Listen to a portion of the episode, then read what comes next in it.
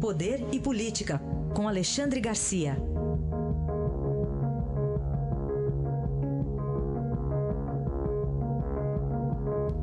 Alexandre, bom dia.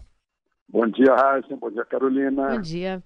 Bom, convenções é, realizadas no fim de semana, você vai falar um pouco das curiosidades. Para mim, uma curiosidade é essa figura agora criada de vice de vice. Ah, pois é, a PT criou essa.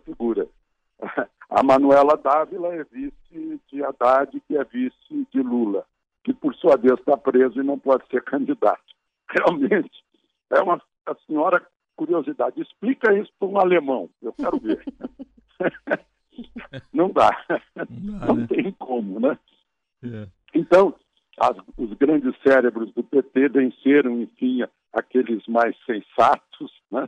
É, não, vamos dar um golpe publicitário, de marketing, o Lula é nosso candidato, é um símbolo, é a nossa homenagem. Claro que a gente sabe que ele não, não pode ser candidato, inclusive porque está preso. Né? Imagina, o Brasil elegeu um presidente preso, não, não, não tem como.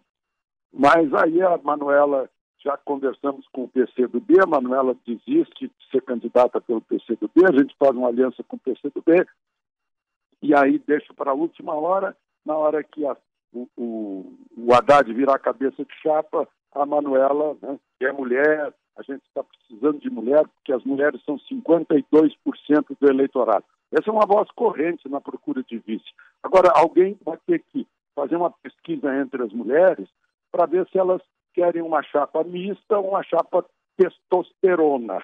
Né? Saber se mulher vota em mulher mesmo, se isso atrai, não atrai.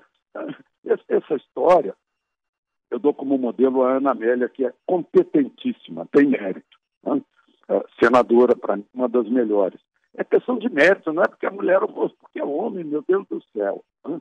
Mas, enfim, a gente está aqui ainda começando, engatinhando lá, tá, estamos uh, ungidos pelo politicamente correto, os modismos, como a gente adora modismo, aliás, há muito tempo. Né? Bom, e outra coisa, curiosidade. Então, eu falei na Ana Amélia, Rio Grande do Sul, além de. Tem, tem quatro vices. Né? É, vai ser a, a Manuela Dávila, que é gaúcha, vai ser a Ana Amélia, que é gaúcha de Lagoa Vermelha, vai ser o Germano Rigoto, que vai ser vice numa chapa pura MDB do Meirelles, e o Germano Rigoto é de Caxias do Sul, e o General Mourão, que é de Porto Alegre, que está em chapa uh, testosterona, digamos assim, com, com o Bolsonaro. Aliás, chapa militar, né? E, e numa chapa militar em que o capitão é o cabeça de chapa e o general quatro estrelas é o substituto do capitão. Nem a antiguidade é posto está valendo aí, porque Bolsonaro é de 77 e, e Mourão é de 75. Mas, enfim, o, outras, outras questões aí, né? Cátia Abreu.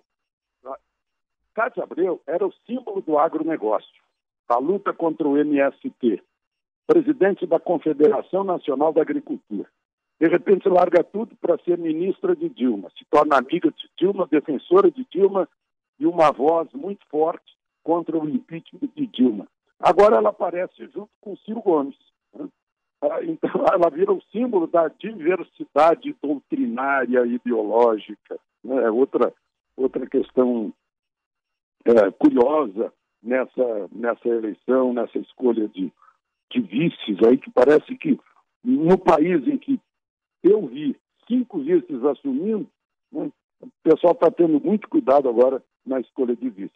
O vice do Álvaro Dias abriu mão da candidatura à presidência, tal como é, é, Manuela Dávila, Paulo Rabelo de Castro, ex-presidente do BNDES, para ser, né, para integrar a chapa do Álvaro Dias. Agora, Enfim, Alexandre, Sim? você chamou atenção para esses quatro, é, quatro nomes né, que vêm do sul do país. É, os presidenciáveis ou as chapas estão ignorando praticamente o norte e nordeste, né? Assim, claro que a gente sabe que o, o ex-presidente é. Lula tem um, uma força ali, mas ninguém está nem a fim de dividir voto? É verdade, é, é, verdade. Uma boa observação, talvez pensando que São Paulo tem 33 milhões de eleitores, isso é, é, é, mais do que o dobro do, do, segundo lugar, que é Minas Gerais, e acham que o peso do, do Nordeste não alteraria se tivesse uma boa vitória no Centro-Sul. né, na região sudeste e sul do país. Talvez seja essa a avaliação. Mas, enfim, estão começando aí os, os debates, as sabatinas, as entrevistas, e a gente vai conhecendo é, melhor as posições dos candidatos e o que eles pretendem fazer. A gente não falou aqui também dos pequenos, né? Dos, embora tenha falado do Meirelles, mas o Meirelles é maior como ministro da Fazenda que como candidato. É, não falamos de Amoedo, de, do filho do João Goulart e, e de outros aí que estão entrando para disputar, mas depois uh, acho que vão acabar fechando. Bom, prazos foram cumpridos, né, Alexandre? Prazos cumpridos ontem Sim. e agora é com a Justiça Eleitoral. Tem algumas encrencas aí para resolver. Tem, tem, tem algumas encrencas. A principal é, não é encrenca, né? É, já está chapado, como diz o, o, presidente da Justiça Eleitoral, no caso de Lula, o próprio PT já espera isso. Mas é, de agora em diante os prazos vão se esgotando, o prazo final é 15 de agosto, e a, e a grande expectativa em torno de, das questões que vão ser levantadas, de fidelidade partidária, de, é, é, a Justiça Eleitoral vai ter que dar definições também maiores e, mais claras sobre financiamento de campanha, é uma coisa muito, muito importante. Né? Atrás de financiamento de campanha está todo esse escândalo da Lava Jato.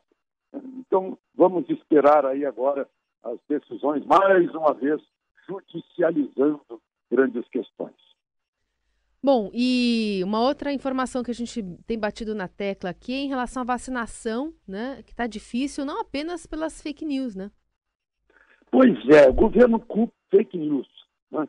que é, assustam as pessoas quanto ao sarampo, é, quanto à vacina do sarampo principalmente, mas há uma, uma baixa cobertura contra pólio também, que é, que é uma questão gravíssima, né?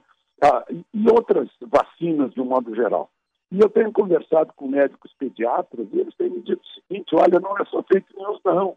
É o governo brasileiro, é a saúde pública, é o SUS que está desmontando os postos de saúde, tirando os pediatras uh, inventando essa história de médico de família, que, que ainda não foi treinado o suficiente para a puericultura, e aí pais, né, mães de pais que não recebem instrução, a gente tem aí uns 60%, 70% de, de, de, de pessoas, de pais, que estão trabalhando, que não estão informados sobre vacina, que, que, que, precisam de um empurrãozinho e não recebem esse empurrãozinho. As cadernetas de vacina estão aí esquecidas em casa, as crianças eh, sem cobertura, e é uma situação muito grave nessa transição aí para medicina de família, tirando os pediatras. Parece que é preciso atentar para isso também. Não é só fake news não atrapalhando a vacinação. Fica esse alerta importante aí. E Alexandre Garcia volta amanhã aqui ao Jornal Dourado. Obrigado. Até amanhã, Alexandre. Até amanhã.